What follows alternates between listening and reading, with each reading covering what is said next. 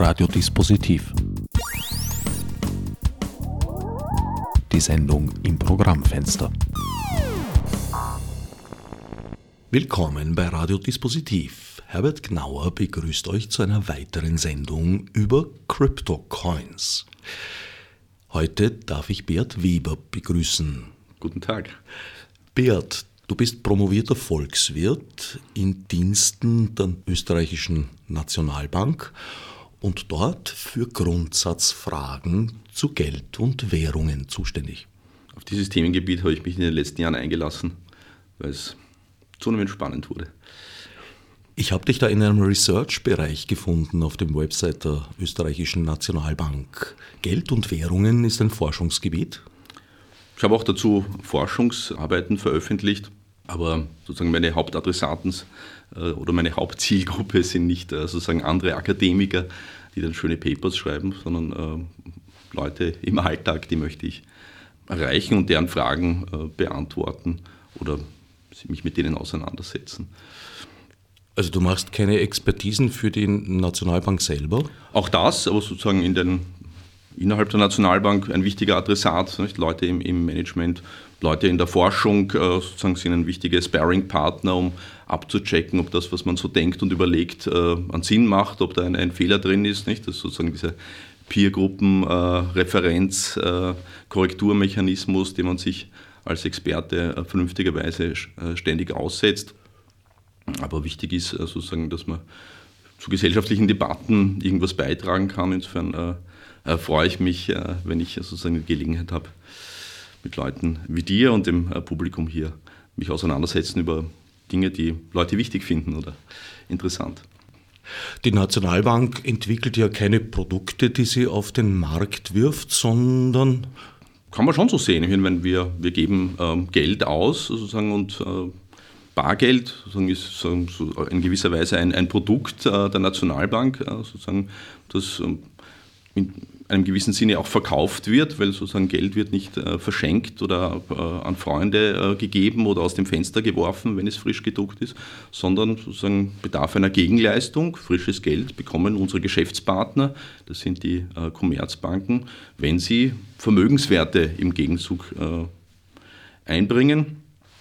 Und sozusagen Geldschöpfung äh, ist ein, ein Tausch von Vermögenswerten mit unterschiedlicher Qualität. Ne? Sozusagen Geld ist sozusagen das liquideste äh, Möglichkeit, äh, Vermögen äh, zu halten und sozusagen damit kann man zahlen, das ist äh, viel wert, was ich zum Beispiel mit Aktien und Anleihen nicht kann. Sozusagen, und, und Banken, die sozusagen mehr Zahlungsmittel brauchen, geben Anleihen an die Nationalbank, die das dann als Deckungswert äh, in ihrer Bilanz hält und im Gegenzug erhalten sie Geld, äh, mit dem sie zahlen können und so weiter. Wie groß ist da der Spielraum bzw. Gestaltungsraum in Zeiten des Euro? Für eine nationale Zentralbank, die äh, Geldschöpfung ist europäisiert äh, und äh, es gibt einen Abstimmungsprozess, wo sozusagen jede Zentralbank in einem Koordinationsgremium, einem Entscheidungsgremium, dem Rat der Europäischen Zentralbank zusammensitzt und darüber befindet, was man geldpolitisch gemeinsam machen sollte, um sozusagen den öffentlichen Auftrag zu erfüllen. Und der lautet halt äh, vor allem Kaufkraft äh, des Geldes im Inland sichern. Und in diesem Dienste werden viele Aktivitäten entfaltet, von denen manche die Europäische Zentralbank in Frankfurt selber macht und manche äh, davon also sozusagen die nationalen Zentralbanken wie die Österreichische Nationalbank. Und da geht es um viele Dinge, sozusagen IT, äh, Statistiken, volkswirtschaftliche Analysen, äh, Wertpapiere äh, bewerten, analysieren, verbuchen und so weiter. Nicht? Also im Grunde viele Dinge, die jetzt wenig Glamour versprühen, aber sozusagen für das Operieren dieses Systems wichtig sind. Im Rahmen deiner Tätigkeit als Währungsexperte setzt du dich auch seit langer Zeit mit Kryptowährungen auseinander. Sind das überhaupt Währungen? Kann man das so bezeichnen? Meine Antwort wäre nein. Und das kann man ganz gut daran erkennen, äh, sozusagen, wenn man sich vor Augen führt, was für eine Rolle Geld in unserer Wirtschaft spielt, was für Funktionen es erfüllt. Das ist ein ganz einfacher Test. Nicht? Wir haben da üblicherweise, kennen manche von uns noch aus dem Geografieunterricht, wenn es die Wirtschaftskunde berührt hat, Recheneinheit, äh, Zahlungsmittel, liquidestes Wertaufbewahrungsmittel. Äh, das sind die drei Dinge, woran man Geld erkennt, was es können muss. Recheneinheit heißt nicht sozusagen, wenn ich in den Supermarkt gehe, alle Preise sind in einer bestimmten Währung äh, angeschrieben. Und wenn die Währung gut ist, also dass sie ihre Kaufkraft über die mittlere Frist äh, stabil hält, dann ist morgen, gestern und übermorgen der Preis äh, von den Dingen, die ich kaufen will, mit wenig Unterschieden behaftet. Ne? Also die, die, die Dinge, die Preise bleiben äh, zumindest über die kurze äh, Frist relativ gleich. Und wenn ich sozusagen ein Glück habe, dass ich ein fixes Einkommen habe, ähm, weil ich angestellt bin oder sozusagen gute Einkünfte habe, dann weiß ich, was ich mir darum kaufen kann, ne? sozusagen, weil beides in der gleichen Recheneinheit angeschrieben ist. Nicht?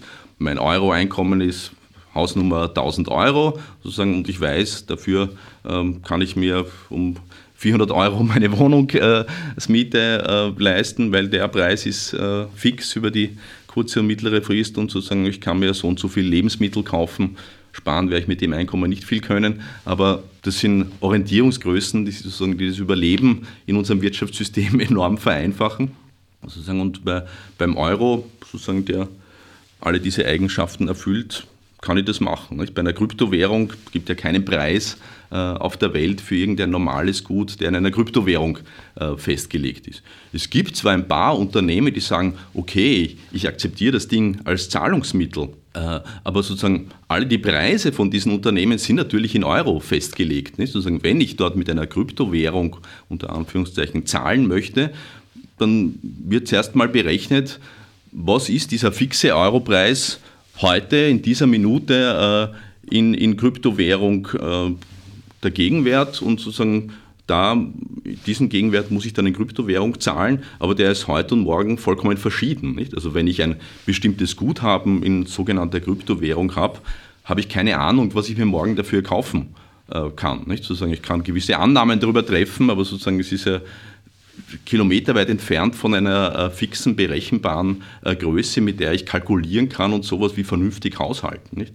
Das ist lustig für Leute, die sozusagen die so viel Geld haben oder so viel Einkommen, dass es wurscht ist, nicht? Und die das so wie Monopoly-Geld als Spielzeug betrachten oder sozusagen, sozusagen so herangehen, dass sie denken, ah, ich bin gerade an solchen Wertschwankungen interessiert, weil ich ein spekulatives Interesse habe. Nicht? So, so wie äh, ins Casino gehen. Die Chips betrachte ich auch nicht unter dem Gesichtspunkt, was kann ich mir morgen dafür kaufen, sondern wie kann ich das vernünftig äh, einsetzen oder, oder, oder glücklich einsetzen, sodass ich dann mehr in Euro herauskriege. Ne? Sozusagen, das ist ein völlig anderer Zugang als das, wofür ich eine Währung verwende, weil die meisten Leute äh, von uns nicht haben mit engen Budgets äh, zu kämpfen nicht? und müssen schauen, wie können sie ihre Einkommen optimal einsetzen, sodass sie zumindest überleben können oder, oder sonstige ihre Ziele erfüllen. Und da ist wichtig, dass ich weiß, was ist das wert ja? und was ist das äh, gestern, heute und morgen wert.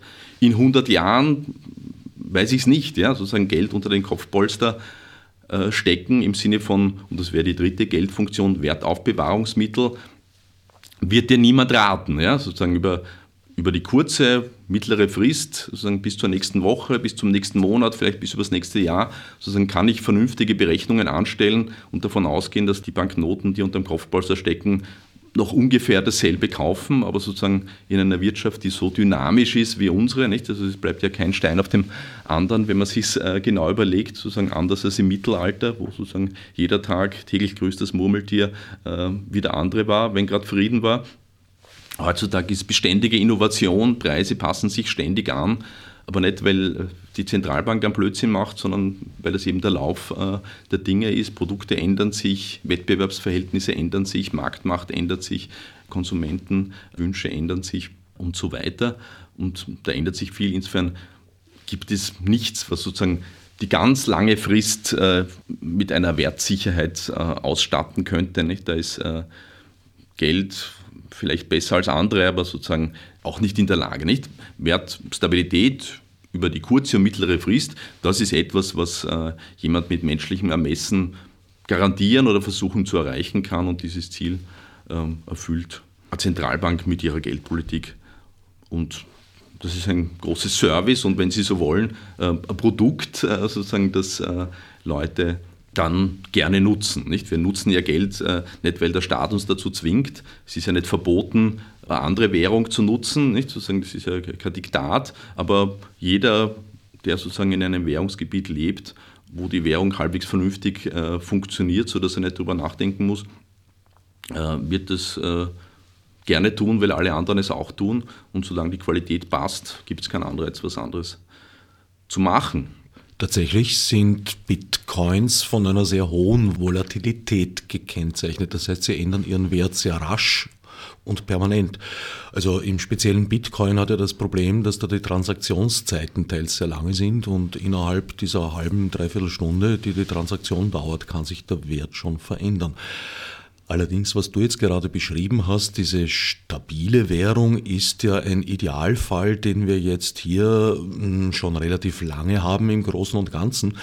Aber es gab durchaus auch Zeiten, wo äh, Leute in der Zwischenkriegszeit, in der Nachkriegszeit äh, mit ihrem Salär noch laufen mussten, um dann für einen Koffer voll Geld am Würstelstand gerade noch ein Semmel zu bekommen. Wenn es langsam waren, ist der Leberkäse nicht mehr, mehr ausgegangen. Genau, es gibt äh, Währungen, gibt es äh, viele sozusagen und äh, geschichtliche Episoden sind, äh, gibt es viele. Es gibt gute und schlechte Währungen sozusagen und die Frage, äh, was steckt dahinter? Ne? Sozusagen oft ist ja die Vorstellung, naja, es war schon mal Hyperinflation irgendwo, es gibt ein anderes Land, wo es Hyperinflation, kann das nicht morgen auch passieren? Ne? Sozusagen die, weil sozusagen Geld so was Undurchschaubares ist, dass man sich denkt, ja, äh, habe zwar gute Erfahrungen, aber ich verstehe so wenig drüber. Kann es nicht sein, dass irgendwer auf einen Knopf drückt äh, morgen, der, der böse ist, äh, und dann erodiert das Ganze.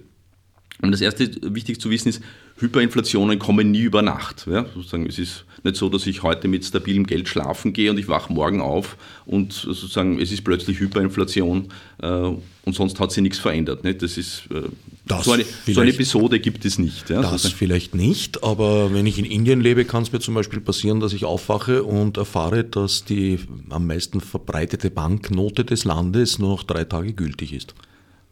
Und naja, auch die Frist, anderes, sie zu ist, wechseln. das ist so anders als Hyperinflation, weil sozusagen das ist einfach Auslaufen eines Wertträgers und äh, die Garantie, dass du ihn in einen anderen umtauschen kannst. Nicht? Das ist Nein. was anderes, was man separat äh, beurteilen kann. Weil sozusagen Hyperinflation ist, dass diese Banknote sozusagen drastisch an Wert verliert. Ne? Sozusagen, ich kann mir nicht mehr um dasselbe drum kaufen. Das ist ja da nicht der Fall. Nein, also, ich darf sie in einen anderen Wertträger umtauschen, der die gleiche Kaufkraft hat. Aber nur drei Tage in diesem Fall. Gut. Ja, das mag gemein sein und sozusagen will ich nicht verteidigen, aber sozusagen das ist was anderes als äh, Geldentwertung. Ne? Sozusagen. Und sozusagen das Zweite, was man wissen muss, also erstens Hyperinflation kommt nicht über Nacht und ist noch nie in der Geschichte eine Überraschung gewesen, ja? sondern es ist ein, ein Prozess, der sich äh, dadurch kennzeichnet, nicht, dass irgendwer plötzlich überraschend äh, in einem geheimen Kämmerchen auf einen Knopf drückt, sondern ist immer eine Begleiterscheinung von einer schweren gesellschaftlichen, wirtschaftlichen Krise. Ne? Sozusagen die häufigste oder bekannteste Episode ist also sozusagen die Weimarer Republik, sozusagen, wo äh, man sich das Umfeld anschauen muss. Ne? Sozusagen der, der Fokus A hat hier eine Geldbehörde äh, einen schlimmen Fehler gemacht, wer, wer sozusagen äh, den Wald vor lauter Bäumen nicht sehen. Ne? Sozusagen, da haben wir ein Land gehabt, das mit äh, total überschuldet war, mit Reparationszahlungen äh, belastet, eine total zerrissene Gesellschaft, die immer am Rande des Bürgerkriegs äh, vorbeigeschrammt ist und einen äh, total überforderten Staat, der zerrissen war zwischen diesen gesellschaftlichen Kämpfen und sozusagen, wo die Stabilität sämtlicher Institutionen, gesellschaftlichen Konventionen und so äh, an der Kippe stand. Ja. Und in so einem Umfeld sozusagen ist dann auch äh, Geldpolitik und, und, und Währungsbehördentätigkeit kommt dann an die Grenzen äh, ihrer, ihrer Macht, weil sozusagen, wenn alles kippt, sozusagen wäre es übermenschlich, sozusagen dann auch noch äh, Währungsstabilität herzustellen, weil sozusagen das ist eben keine autonome, äh, von einer einzelnen Instanz oder Person herzustellende Geschichte, sondern da braucht es Kooperation von vielen Entitäten. Nicht? Also wir messen ja Preisstabilität sozusagen in den Preisen, äh, die wir äh, treffen. Nicht? Sozusagen der, der Warenkorb sozusagen ist ein, ein statistisch gesammelter Informationsindex über die Preise, die es in der Wirtschaft gibt, die wichtigsten Preise, die wir für den täglichen Bedarf so haben. Aber diese Preise fest, setzt ja nicht der Staat fest, ne, sozusagen das, sondern die Preise setzen die privaten Unternehmen äh, äh, fest, sozusagen in Abhängigkeit von, wie es ihnen so geht. Und wie sie diese Preise festsetzen, auch in Verhandlungen mit Gewerkschaften, die Löhne zum Beispiel, ist natürlich auch davon abhängig, was für Erwartungen äh, die haben, wie es denn künftig mit dem Geldwert äh, weitergeht. Aber letztlich ist die Entscheidung äh, bei privaten Instanzen und sozusagen deren Erwartungen, die ich nur begrenzt beeinflussen kann. Nicht, wenn meine Glaubwürdigkeit weg ist, äh, sozusagen dann können sich diese Erwartungen verselbstständigen und so kann das zu Spiralen kommen, die sozusagen unkontrollierbar sind und sozusagen wenn gesellschaftliche Institutionen und Konventionen erodieren, dann können diese Erwartungen äh, verrückt spielen und sozusagen eine selbsterfüllende Prophezeiung annehmen und die Leute erhöhen aus Angst vor, weiß nicht, vor der unsicheren Zukunft ihre Preise, wenn sie das können und setzen so eine Spirale äh, in Gang, dass denken, ja, der hat die Preise erhöht, das mache ich jetzt auch, äh, um mitzuhalten und so äh, verselbstständigt sich ein Mechanismus, wo, wenn sozusagen alles kippt, äh, sozusagen dann auch die Währungsbehörde äh, machtlos ist, was dem entgegenzusetzen. Aber die Vorstellung, die Währungsbehörde sozusagen verfügt über den, den Schalthebel, beliebtes Bild, die Notenpresse anwerfen nicht? und wirft dann Geld aus dem Fenster oder schenkt den Stark. Das ist nicht äh, die entscheidende Größe und die, die Befürchtung, über Nacht äh, würde so ein Schalter betätigt und dann bin ich Opfer sozusagen einer, einer böse gedachten Geldentwertung über Nacht, diese Erwartung, die sicher verfehlt. Aber es ist ja so, dass eigentlich äh, die Notenbanken die Geldmenge kontrollieren. Auf der einen Seite. Auf der anderen Seite gibt es diesen Begriff des Schuldgeldes, dass dadurch entsteht, dass Kredite gewährt werden. Genau. Was ist Geld? Geld, viele Leute denken ja, Geld ist einfach ein leerer Zettel Papier. Papier ist wenig wert. Geld ist eigentlich nichts wert. Äh, der Staat, äh, der druckt äh, irgendeinen Wertaufdruck drauf und behauptet, das sei was wert, da steckt ja gar nichts dahinter. Ne? Diese Vorstellung klebt sehr am Stofflichen. Man muss sich vor Augen führen, dass Geld was sehr Abstraktes ist. Mit der Recheneinheit haben wir das schon kennengelernt. Ja? Sozusagen, es gibt Preise und äh, Geldwerte, sozusagen, die korrespondieren müssen und so kann man vergleichen. Bei Banknoten sozusagen, ist das Papier zwar nichts wert, aber sozusagen der Wert ergibt sich daraus, dass das ein Eintrag in einer Bilanz ist. Ja? Eine Banknote ist eine spezielle Verbindlichkeit äh, der Notenbank. Und wer äh, Bilanzen grundsätzlich kennt, weiß, sozusagen eine Bilanz hat zwei Seiten. Ne? Da gibt es aktiver und passiver, Forderungen und Verbindlichkeiten, äh, Schulden und Forderungen. Sozusagen, und die beiden Seiten der Bilanz müssen wertmäßig gleich sein. Nicht? Also wenn ich auf der einen Seite der Notenbankbilanz habe Banknoten, müssen auf der anderen Seite irgendwelche Vermögenswerte stehen, die wertmäßig korrespondieren. Nicht? Also das Geld, wenn Sie so wollen, ist gedeckt. Ja? Ich habe zwar kein Einlöseversprechen, dass ich sagen kann, ah, ich reiche jetzt meine Banknote bei der Notenbank ein und kriege irgendwas dafür, ne? weil dafür sind sozusagen Vermögenswerte in unserer heutigen Wirtschaft einfach zu heterogen. Aber die Tatsache ist wichtig zu erwähnen, sozusagen, dass hinter jedem Euro in, in Banknoten oder Münzenform sozusagen ein Vermögenswert äh, steckt, der in der Notenbankbilanz gehalten wird. Und wie, wie komme ich an neue Euro? Sozusagen Geschäftsbanken können neue Euro kriegen, nicht weil die Notenbank äh, die Notenpresse anwirft, weil sie gerade äh, gut aufgelegt ist und äh, denen ein Körbchen Geschenke macht, sondern weil die im Gegenzug äh, Vermögenswerte erwerben, haben, produzieren müssen, die sie als Gegenleistung der Notenbank geben, die das dann in der Bilanz hält als Deckungswert. Und diese, was sind diese Vermögenswerte? Ne? Das sind hauptsächlich Anleihen. Und was sind Anleihen?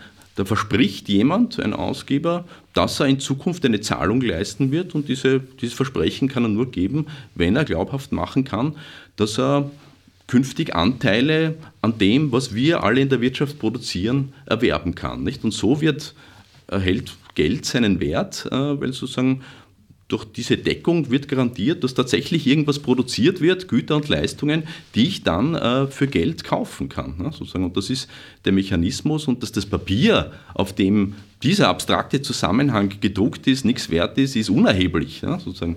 Entscheidend ist, das ist äh, in einem Bilanzkontext und ohne Bilanz kann ich sozusagen vieles in unserer Wirtschaft nicht verstehen. Sozusagen, gutes Beispiel, sozusagen ein Unternehmen macht pleite, Und der einfache Arbeiter fragt sich, wie, wie kann das sein? Ne? Wir haben gestern noch, äh, sind wir an den Maschinen gestanden, es sind Waren reingekommen, es sind Waren rausgegangen.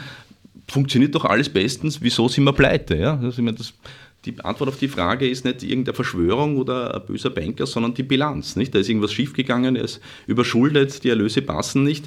Aber mit der Betrachtung des Stofflichen kann ich es nicht verstehen. Ja? Sozusagen die Lagerhalle ist voll, alle diese Dinge sind was wert, der Arbeiter arbeitet brav, ist auch was wert, sozusagen nützt aber nichts, äh, wenn die Bilanz nicht passt. Nicht? Und beim Geld ist ähnlich.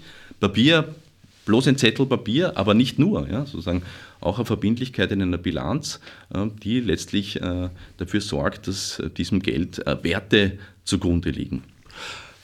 Das Papier wird ja immer weniger, immer mehr Anteile des im Umlauf befindlichen Geldes existieren ja nur virtuell als Buchungsgeld, ja, früher in den Büchern, heute in den Rechnern. Diesen Gegenwert, den du da jetzt gerade zitiert hast, den beurteilt aber trotzdem der Mitarbeiter der Bank, der auf der anderen Seite des Schalters sitzt, weil der kann sagen, ja, das Haus ist so und so viel wert und deswegen gebe ich so und so viel Geld, das ich jetzt mit Mausklick hier erfinde. Äh, nicht physisch, äh, sondern wiederum virtuell dem Kunden. Wenn diese Bewertung nicht stimmt, wie es ja im Jahr 2008, 2009 ganz heftig äh, an die Öffentlichkeit gekommen ist im, im Zuge der Finanzkrise, das waren ja amerikanische vor allem Realitäten, Belehnungen. Naja, dann kommt das Ganze schwerst ins Wanken. Genau. Mein Kredit vergeben ist sozusagen das äh, augenfälligste Beispiel dafür, dass beim Wirtschaften, vor allem in unserem System, äh, es immer um Zukunftseinschätzungen geht. Ne? Sozusagen Wirtschaft dreht sich immer um Zukunft. Ne? Und eine besondere Eigenschaft, eine Grundeigenschaft der Zukunft ist, dass wir sie nicht kennen. Ja? Wir müssen Vermutungen darüber anstellen und hoffentlich begründete Vermutungen, die hoffentlich äh, eintreffen, aber niemand weiß es. Ja? Sozusagen wir als junge Menschen investieren wir in eine Ausbildung äh, in der Hoffnung, in der Erwartung, äh, dass es das uns einen guten Arbeitsplatz verschafft oder ein, äh, sozusagen sonst irgendwie für den Lebensunterhalt äh, eine gute Investition ist. Wir wissen es nicht, ob es stimmt. Ja, sozusagen ein Unternehmen investiert in eine Geschäftsidee, in, in Maschinen, in, in Büros, sonst was, in der Erwartung, äh, dass sie dadurch äh, gute Produkte, Dienstleistungen herstellen können, die von den Leuten gemocht und gekauft werden zu einem Preis, der ausreichend ist, um äh, die Investitionssumme wieder reinzukriegen und dann einen Profit zu machen. Sozusagen. All diese Dinge sind zukunftsgerichtet. Ne? Wirtschaft ist nicht, ist ohne Risiko in Bezug auf die Zukunft nicht denkbar. Sozusagen, wenn die Zukunftserwartung sozusagen auf Null fällt und die Leute glauben, es gibt keine Zukunft, gibt es keine Wirtschaft mehr. Ne? Sozusagen, niemand investiert in Ausbildung, niemand investiert in Investitionen, die Leute werden entlassen, niemand hat mehr ein Einkommen. Ja? Wir leben nicht mehr in einer archaischen Tauschwirtschaft, wo sozusagen Leute wie auf einem Flohmarkt bestehende Güter hin und her tauschen und Geld hilft uns einfach, äh, um den Gütertausch ein bisschen zu vereinfachen. Nicht? Das ist äh, sozusagen eine Beschreibung, die sehr verbreitet ist und hilft, ein bisschen Grundzüge zu verstehen aber führt nicht sehr weit, äh, um was Zentrales äh, für moderne Wirtschaft zu verstehen, nämlich dass es zukunftsgerichtet ist. Ne, und im Kredit äh, sozusagen ist das so stark der Fall oder so deutlich oder veranschaulich wie, wie nirgendwo sonst. Nicht? Kredit sozusagen ist, wo eine Bank sagt, ich gewähre dir heute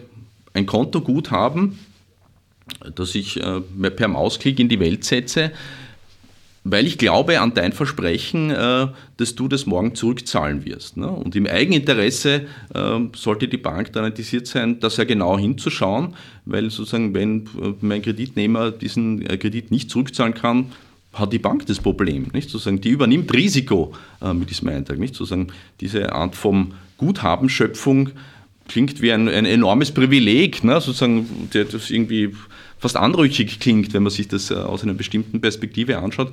Weil so Geld aus dem Nichts, nicht, ist ein häufiges äh, Schlagwort dabei, aber sozusagen Kreditgewährung sozusagen und die Kredite, die die Banken gewähren, bedeuten halt, äh, ein Kontoguthaben gut zu schreiben, mit dem der Kunde dann auch zahlen kann.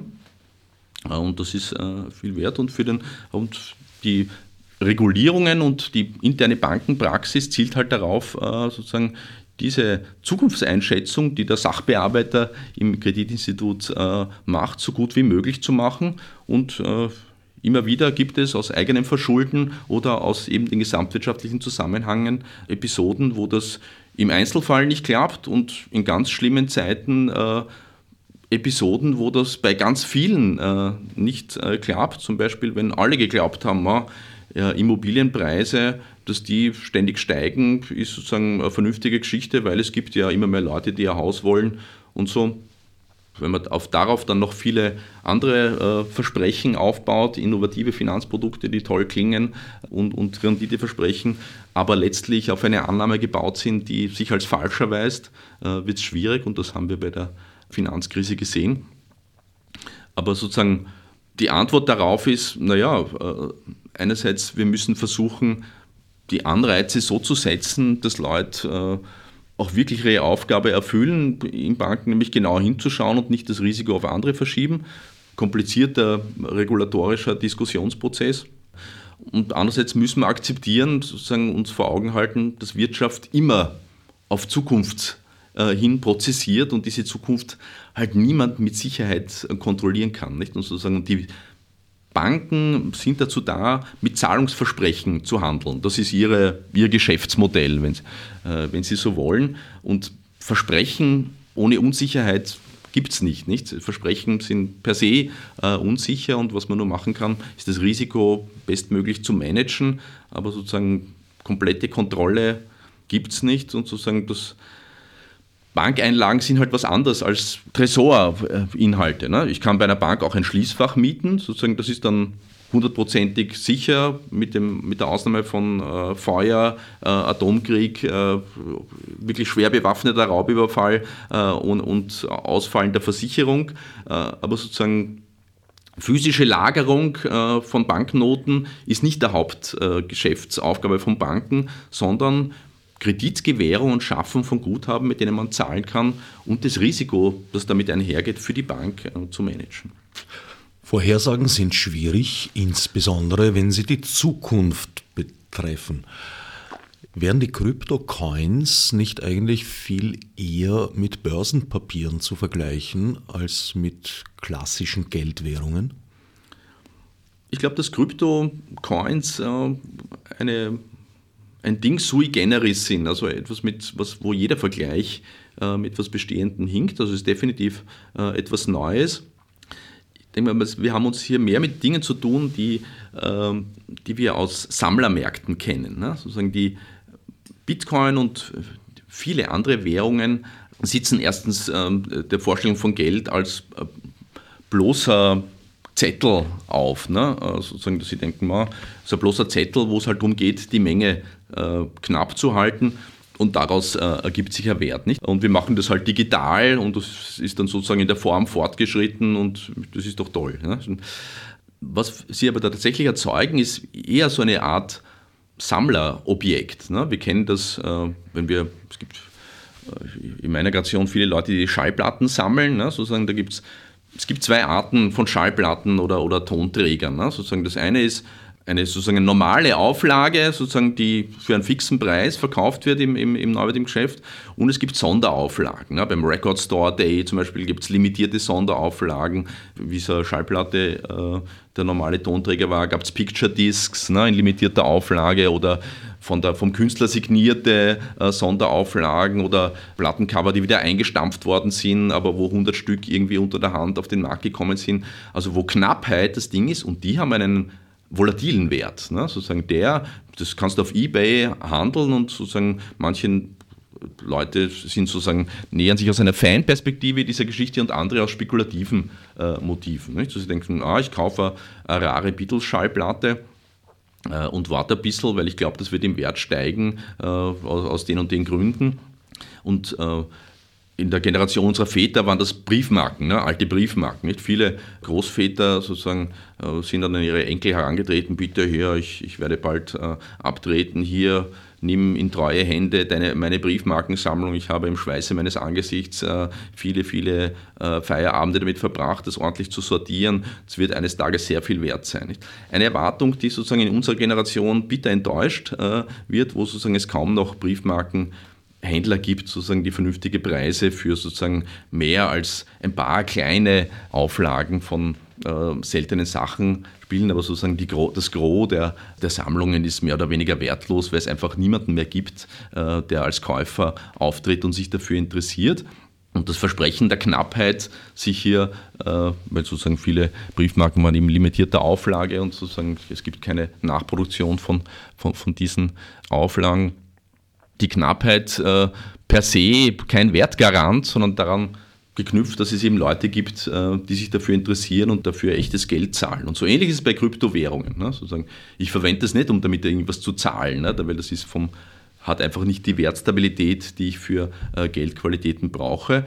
Aber sozusagen es ist in limitierter Auflage und das ist sozusagen ein Signal an so einen Sammlermechanismus. Ne? Sozusagen, wenn ich weiß, die Auflage ist, was weiß ich, 21 Millionen bei Bitcoin und ich merke, es gibt immer mehr Leute, die sich dafür interessieren, die zum ersten Mal davon hören äh, und deswegen vielleicht geneigt sein werden, dafür was zu zahlen, dann ist es ein äh, möglicherweise, wenn ich da risikofreudig genug bin, ein interessantes Ding, um mir das jetzt zu kaufen, in der Hoffnung, dass der Preis steigt und es später wieder zu verkaufen oder äh, sozusagen so lange zu halten, bis ich dann vielleicht mal Geld brauche äh, und zu einem guten Preis äh, zur Not aussteigen kann. Aber diese Limitierung ist jetzt nicht unbedingt ein genuines Wesensmerkmal aller Kryptocoins. Es gibt auch welche, die eigentlich kein Limit haben, so wie Bitcoin, weiß man, okay. Da gibt es ein Datum, da wird der letzte Coin gemeint sein und dann gibt es nichts mehr. Dann kann man nur noch mit dem vorhandenen dealen. Das ist ja nicht bei allen Cryptocurrencies. Ja, aber es ist kein Zufall, dass sozusagen Bitcoin auch zehn Jahre äh, nach seiner Erfindung und hunderten äh, Alternativcoins noch immer sozusagen das mit der größten Beliebtheit äh, und der größten Zuspruch und der größten Sichtbarkeit und sonst wie, sondern es gibt äh, viele, die sozusagen anders operieren, äh, aber auch sehr, sehr viele, die sehr ähnlich operieren nicht? und nur eine kleine Stellschraube in einem ähnlichen Design ähm, äh, variieren und sozusagen das, das Erfolg äh, von Bitcoin-ähnlichen Währungen liegt dann an diesem äh, Versprechen dass irgendeine Form von Limitierung oder eine oder die Rate, in, in welcher die Quantität erhöht wird, dass die vorab bekannt ist äh, und auch wenn es keine absolute Limitierung gibt, sozusagen, dass man sagt, man ist, jedes Jahr gibt es so und so viel oder in Abhängigkeit von irgendwelchen Parametern sowieso. Also dieses Quantitätsdenken, glaube ich, zeichnet sozusagen schon also die, die überwiegende Mehrzahl dieser Kryptowährungen, zumindest der erfolgreichen, davon aus. Ein wesentlicher Punkt der Faszination ist die dezentrale Organisation auf der einen Seite, die auf der anderen Seite äh, sich einer staatlichen Kontrolle entzieht. Das erinnert mich jetzt ein bisschen an die Situation, die du vorher von der Weimarer Republik geschildert hast, nämlich dass das Vertrauen in die Politik sehr gering war. Jetzt würde ich nicht sagen, dass wir schon wieder auf einem Stand der Weimarer Republik angelangt sind, was das Misstrauen in die Politik betrifft, aber irgendwo sind wir, glaube ich, auf dem Weg und insofern kann ich schon nachvollziehen, dass diese Ausschaltung einer staatlichen Kontrolle, die Idee einer selbstgesteuerten, wenn man so möchte, demokratischen Währung äh, eine Faszination hat. Ähm, ja, man muss da einige Dinge beachten. Ich meine, einerseits das Etikett demokratisch verstehe ich anders. Nicht? Für mich ist Demokratie äh, ein Mensch, eine Stimme. Ne? Sozusagen, das ist äh, in Kryptowährungen nirgends der Fall. Ne? Sozusagen, das ist eher so eine Markt, marktmäßige Vorstellung von Demokratie des Konsumenten. Ne? Sozusagen, der hat eine Wahlmöglichkeit. Ne? Sozusagen, das ist das Demokratieversprechen in einem libertären äh, Demokratieverständnis, wenn man den Begriff überhaupt äh, für zulässig erachten möchte. Nicht?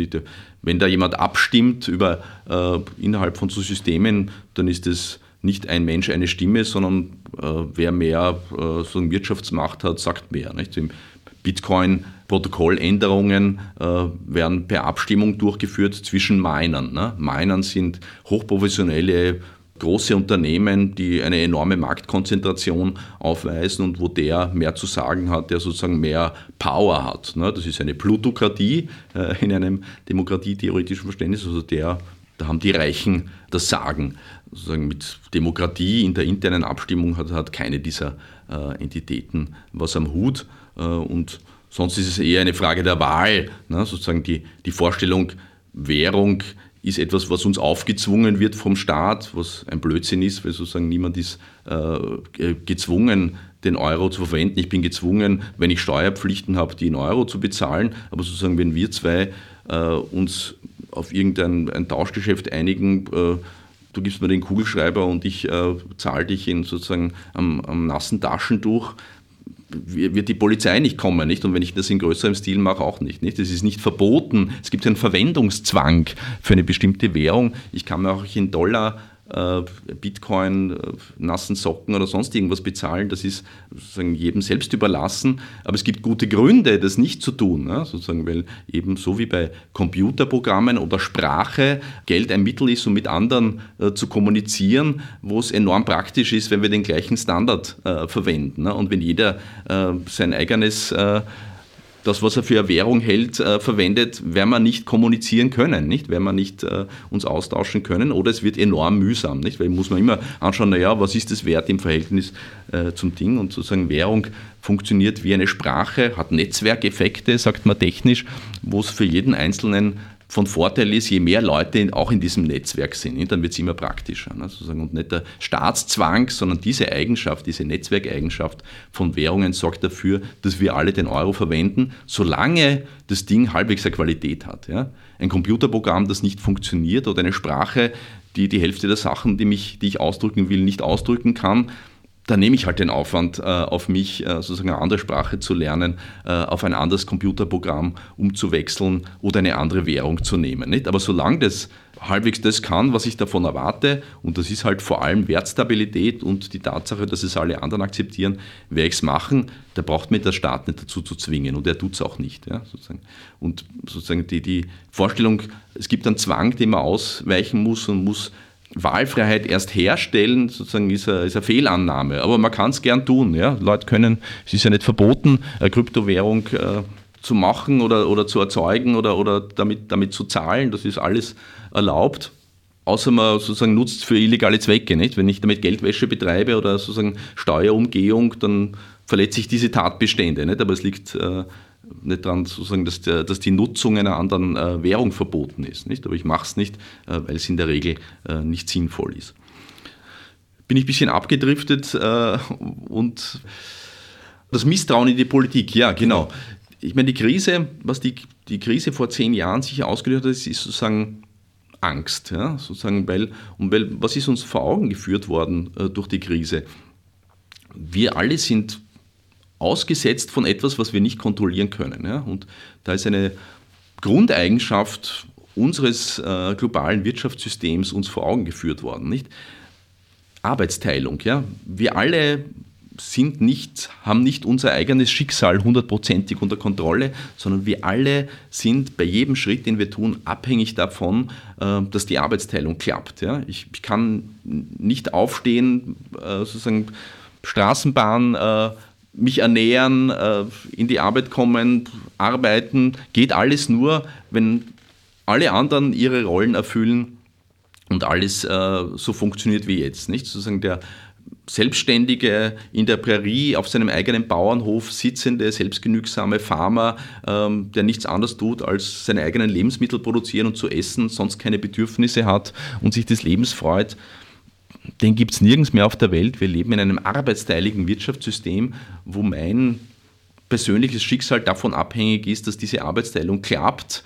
Äh, und das drückt sich halt drin aus, nicht, dass die Preise stabil sind und ich alles, äh, was ich für mein tägliches Fortkommen und Kooperieren brauche, äh, verfügbar ist. Nicht? Und sozusagen die Krise war ein Einbruch, wo vieles, dessen Funktionieren ich vorausgesetzt habe, auf einmal nicht mehr funktioniert hat. Ne? Sozusagen Banken keine Kredite mehr vergeben, sozusagen Vermögenswerte, die ich gehalten habe, sind im Wert verfallen und für so Dinge hat eine enorme Angst ausgelöst. Äh, und rundum war es wichtig, dass sozusagen Staaten da ihre Aufgabe gesehen haben, äh, zu stabilisieren, wo sie das konnten, äh, um sozusagen das Vertrauen so weit äh, zu stabilisieren, dass die Leute äh, sich nicht alle von der Kooperation, die letztlich unsere Arbeitsteilung ausmacht, äh, zurückziehen und Leute weiterarbeiten gehen äh, und nicht sich zu Hause einschließen, sich Waffen kaufen und äh, jeden abschießen, der sich der Tür nähert. Ne, Weil das ist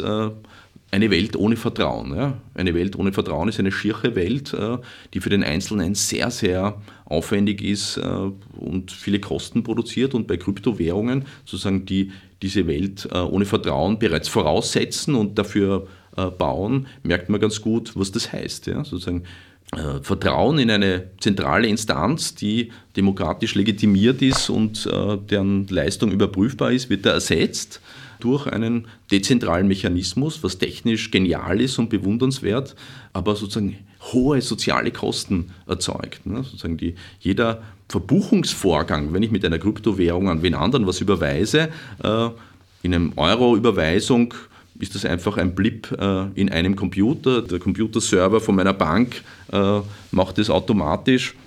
Es kostet äh, verschwindend äh, gering äh, und sozusagen es gibt ausreichend Sicherheitsmaßnahmen, dass das nicht äh, gefälscht wird. Da möchte ich jetzt ein bisschen widersprechen, dass es gering kostet. Also wenn ich mir ansehe, was vor 10, 15 Jahren alles lebende Menschen, Bankangestellte noch getan haben, was ich heute selber machen muss, bei gleichzeitig enorm gestiegenen Kontokosten kann ich äh, dem eigentlich nicht zustimmen. Das, du machst einen Vergleich über die Zeit, ja, sozusagen die, die, Leistung der die, Bank wird immer weniger und sie wird gleichzeitig immer teurer. Die Frage, das führt auch ein gewisses Misstrauen sozusagen. die Frage, was, ist, was sind Kosten? Ne? Sozusagen Kosten entstehen und die gibt es. Ja? Sozusagen Überweisungen kosten Geld, da gibt es über die Zeit eine gewisse Rationalisierung. Früher Zahlschein abstempeln, heute E-Banking, werden die Gesamtkosten geringer. Ne? Sozusagen die Frage ist, wer muss die Kosten tragen? Nicht? Das ist eine andere Frage. Ne? Sozusagen. Und da gibt es eine Verschiebung,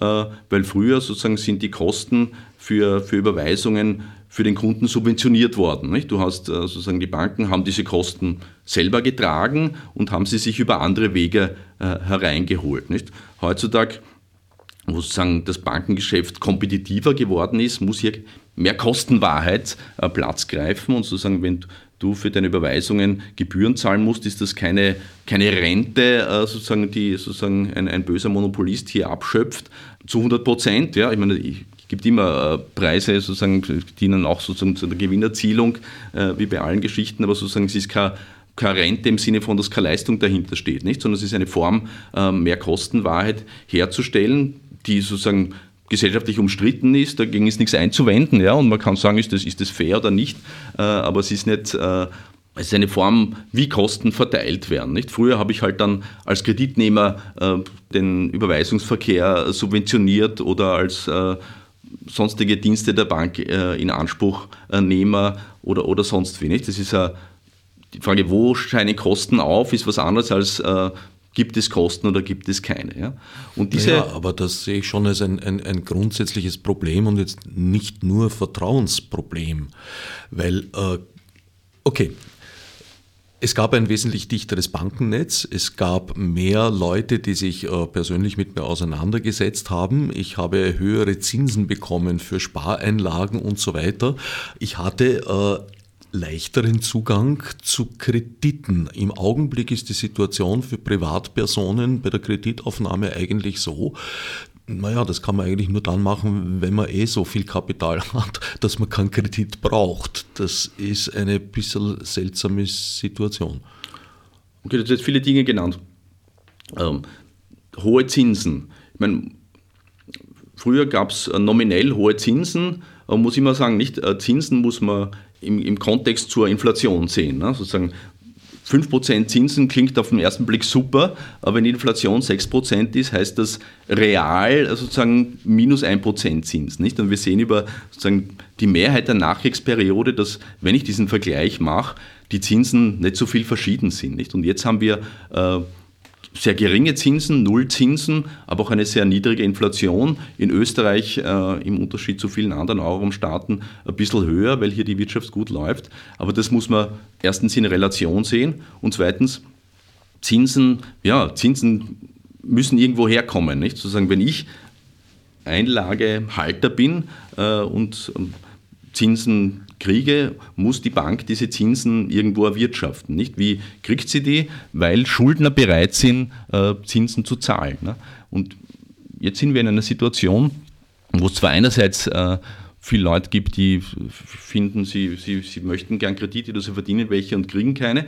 Aber andererseits generell gesamtwirtschaftlich weniger Kreditwünsche als zu einer Hochkonjunktur. Ne? Sozusagen wie die Kreditnachfrage und die Fähigkeit äh, von Schuldnern, hohe Zinsen auf ihre Kredite zu zahlen, äh, die dann an die Einlagehalter als Beteiligung weitergereicht werden, ist gesunken und sozusagen die Leistungsfähigkeit der Wirtschaft, hohe Zinsen zu erwirtschaften, ist weniger ausgeprägt als schon mal. Nicht? Und das spiegelt sich darin, dass das Zinsniveau ähm, schlägt sich darin nieder, dass das Zinsniveau derzeit gering ist. Nicht? Zinsen können nicht von der Bank oder sonst irgendjemandem ad libitum festgestellt werden, sondern müssten sich danach richten, was kann die Wirtschaft und die Kreditnehmer für Zinsen realistisch erwirtschaften. Nicht? Und sozusagen nach einer so großen äh, Krise, die sozusagen mit einer zu großen Leichtfertigkeit äh, der Kreditvergabe einhergegangen ist, ist es halt so, dass die, die, die Stimmung ein bisschen in die andere Richtung ausschlägt bei denen, die für Kreditvergabe verantwortlich sind und sagen, Leute, auch weil die Behörden ihnen das dringend anraten, bitte schaut ein bisschen genauer äh, nach Kreditwürdigkeit. Nicht? Kreditvergabe ist ja kein, kein Geschenk in einem kapitalistischen Wirtschaftssystem, sondern hängt an Kreditwürdigkeit. Nicht? Und das ist was anderes als ein Fairness-Kriterium. Es ist nicht so, dass jeder verdient gleich viel Kredit, äh, geht nicht, ne? weil Kredit ist etwas, was zurückgezahlt werden muss. Nicht? Und sozusagen Kreditvergabe muss sich danach richten, was vernünftigerweise erwartet werden kann, was jemand zurückzahlt. Nicht? Und hier ist das ein, einfach ein hierarchisches System, liegt in der Natur der Sache. Nicht? Sozusagen wer mehr Aussicht hat, äh, diesen Kredit zurückzuzahlen, kriegt wahrscheinlich einen Kredit. Nicht? Und das ist ein, ein junges äh, Unternehmen von jemand, der 18 ist, äh, keine Sicherheiten hat äh, und eine Geschäftsidee, die gut sein kann oder nicht, eher weniger als ein großes Unternehmen, sozusagen, das 30 Jahre erfolgreiche Kreditrückzahlung aufweisen kann. Und das ist sozusagen eine Form der Ungerechtigkeit, aber sozusagen der Kapitalismus hat nie von sich behauptet, er sei besonders gerecht. Ne? Also da geht es um wirtschaftliche Leistungsfähigkeit äh, und das Bankengeschäft ist, sozusagen, ist kein Wohlfahrtsunternehmen, wo es darum geht, jeder verdient einen Kredit in, in gleicher Höhe, nicht? sondern darum geht es äh, sozusagen zu prüfen, das ist die Selektionsfunktion von Banken, wer ist kreditwürdig, sodass ich äh, die Aussicht habe, das zahlt es zurück, sodass ich dann meinen Einlegern äh, sozusagen die Sicherheit versprechen kann, dass jede ihrer Einlagen mit einem soliden äh, Kreditversprechen gedeckt ist und die Zinsen, die, die, ich mit diesen Krediten erwirtschafte, anteilig auch an die Anleger und Einleger ausgezahlt werden kann. Vertrauen in, in das System. Ja, also sozusagen die Krise hat das Vertrauen in, die, in den gewohnten Lauf der Dinge erschüttert und Leute haben, sind vor Augen geführt, dass sie alle abhängig sind von der Kooperation von anderen, wenn sie wollen, nicht? Oder von der arbeitsteiligen Gesellschaft. Vermögen heißt äh, sozusagen Forderungen an andere halten, die die erfüllen müssen. Und es kann sein, dass die das nicht schaffen, das zu erfüllen. Nicht? Also die, die Vorstellung äh, von einem Dagobert Duck, ne, sozusagen, der auf einem Geldspeicher steht, wo er das Vermögen hat, es angreifen kann und niemand kann es ihm wegnehmen, solange er äh, es schafft, den Geldspeicher sozusagen ausreichend zu schützen die ist sozusagen in unserer modernen Wirtschaft für niemanden verfügbar. Ja, sozusagen. Außer Leute glauben an Gold, aber Gold ist letztlich, hat auch keinen Wert, ich kann es nicht essen, äh, solange nicht äh, jemand bereit ist, dafür was zu zahlen. Nicht? Ich bin immer auf andere angewiesen. Nicht? Und das ist eine für viele Leute, die für die Kontrolle sehr wichtig, eine schreckliche Erkenntnis und produziert äh, sozusagen Angst und die Suche nach Möglichkeiten, sich diesem, dieser Gewalt des Zusammenhangs äh, zu entziehen. Ja, sozusagen. Die ist aussichtslos, außer sozusagen wirklich, äh, ich ziehe mich auf eine Bergbauernfarm äh, zurück und versuche selbst zu produzieren, entsage sämtliche Konsummöglichkeiten und sonstiger Annehmlichkeiten der Gesellschaft, werde Eremit. Ähm, das ist im Einzelfall möglich, aber sozusagen, wenn ich mich äh, wirtschaftlich betätigen heißt mit anderen interagieren. Ne, sozusagen. Und mit anderen interagieren heißt Unsicherheit und Einlassen auf Arbeitsteilung. Und sozusagen, da gibt es kein, kein Auskommen. Ja, sozusagen. Und das ist eine, für viele eine bedrohliche äh, Erkenntnis, äh, die, die Angst macht und sozusagen zu den wildesten Reaktionen führt. Und wir sehen das beim Wahlverhalten England, Amerika, das sind alles sozusagen aus, auch sozusagen Ergebnisse, die dieser fundamentalen Angst, wo sozusagen der der Impuls Rückzug, sich herausnehmen aus diesem unüberschaubaren, abstrakten, unverständlichen, äh, bedrohlichen Zusammenhalt, der unser globales Wirtschaftssystem ausmacht. Nicht? Das ist ein abstraktes Ding, wo ich nur mit hohem Aufwand verstehen kann überhaupt, äh, wie das funktioniert und wie, warum das alles ist, was mir da widerfährt. Äh, und ich sozusagen nicht 100% Herr im eigenen Haus bin. Nicht? Also das, was die Psychoanalyse gemeinerweise sozusagen äh, am Anfang des 19. Jahrhunderts äh, dem Individuum ins Gesicht gesagt hat, nicht? Du bist, ich ist nicht Herr im eigenen Haus, nicht? Sagt jede große Krise sozusagen auch dem Wirtschaftssubjekt, ja? sozusagen du bist nicht hundertprozentig Herr deines Schicksals und das ist für Individualisten und insbesondere Männer, nicht, und finden wir im Kryptowährungsbereich sehr viele äh, Männer, sozusagen ein schwerer Angriff auf das Selbstverständnis. Andererseits ist jedem, der sich auf Kryptowährungen einlässt, klar, dass er nicht Herr in diesem Hause ist. Äh, der Unterschied ist aber, dass er auch jetzt sozusagen nicht einer willkürlichen Entscheidung, zum Beispiel einer Staatsmacht, ausgeliefert ist, die jetzt sagt, okay, die Bank hat Blödsinn getrieben, aber sie ist wichtig und groß genug, dass wir sie für systemrelevant erklären und daher mit dem Geld aller, auch der Nichtbeteiligten, retten müssen. Ja, ich meine, die, ob es jedem klar ist, äh, was er sich da aussitzt, habe ich nicht den Eindruck. Ja? Also, sagen, also weil man, bei Kryptowährungen äh, muss man sich schon sehr gut auskennen, um zu verstehen, was, was das eigentlich ist. Ne? Also sagen uns die Leute wissen, äh, was für Risiken sie da eingehen, schön wäre es, ja, sozusagen da, immer wieder sieht man ja da Enttäuschung und ich glaube, dass äh, das Versprechen von einer vermeintlichen Sicherheit, nicht? Und diese Sicherheit ist bei Dingen wie Bitcoin mit dieser Mengenbegrenzung äh, verbunden. Nicht? Die Leute, die, die finden das ein extrem wichtiges Signal, nicht? weil sie die implizite, aber leider völlig falsche Vorstellung haben, fixe Währungsmenge heißt fester Wert ja, oder Sicherheit des Werts. Nicht? Aber wie ich am Bereich, am Beispiel der Briefmarke äh, schon versucht habe äh, zu zeigen, ist das gibt es da keinen Zusammenhang. Ja? Sozusagen, weil sozusagen, es hängt immer davon ab, was sind mir andere dafür zu zahlen und niemand ist verpflichtet, mir einen bestimmten Bitcoin-Gegenwert in Gütern und Waren oder in Euro oder sonst was zu zahlen. Das verspricht auch niemand, sondern es je nachdem, wer halt gerade lustig ist äh, und was für Preisvorstellungen hat, ähm, ist der Kurs. Nicht? Die, wie hoch die Menge ist, ist liefert keine interessante Information für das, was wirklich wichtig ist. Was ist der Output, nicht? Was ist der Wert? Das ist unrelated. Gut, aber also, das ist ja jedem klar, der einen das Blick. Das ist fast niemandem klar, leider Gottes. Na, wenn man einen Blick auf die Entwicklungen wirft, gerade jetzt in den letzten Wochen sind die Bitcoins ja massiv unter Druck gekommen, ja, gesunken. Aber die Erwartung dieser Menschen ist sozusagen, das sei ein, ein Problem äh, des Frühstadiums. Ne? Es ist ein, ein, ein Zeichen einer, einer, einer, Frühentwicklung und das wird sich über die Zeit äh, erledigen. Das wird sich von selber stabilisieren auf eine magische Art und Weise, äh, wenn einmal genug Leute äh, davon gehört haben und, und das sozusagen irgendwie verallgemeinert ist. Nicht? Und, und äh, übersehen, dass es zu diesem Punkt nie kommen wird, ja? sozusagen, weil das intrinsisch eine unterlegene Methode ist, um so etwas wie Währung und Währungsstabilität äh, herzustellen, die sich nicht durch, äh, dadurch ändert, dass jetzt der Kurs sich vertausendfacht oder das ist vollkommen unerheblich. Oder, oder noch mehr Leute einsteigen, auch wenn jeder Mensch auf der Welt äh, Bitcoin hat, wird dadurch der Kurs nicht stabiler. Ne? Jetzt sind wir schon fast am Ende der Sendezeit und haben mehr über konventionelles Geld gesprochen, äh, sofern Geld konventionell ist. Ist aber kann. gut zu wissen, ja? Sozusagen, weil viele Leute sich das nicht äh, wissen und viel von dem Interesse an Kryptowährungen äh, daran liegt, dass Leute äh, Geld nicht verstehen. Nicht? Also, und unser Wirtschaftssystem. Nicht? Also die, die, die Angst vor der Arbeitsteilung und die Angst äh, vor der Tatsache, dass sozusagen oder die Vorstellung, dass hinter Geld nichts steht äh, und sozusagen morgen sozusagen sich alles ändern kann, weil, weil irgendeine undurchschaubare Entität auf einen Knopf drückt, äh, sozusagen diese fehlgeleiteten Vorstellungen treiben viel von dem, äh, was da an Fantasie auf diese vermeintlich sichere oder interessante äh, Alternative äh, sich richtet.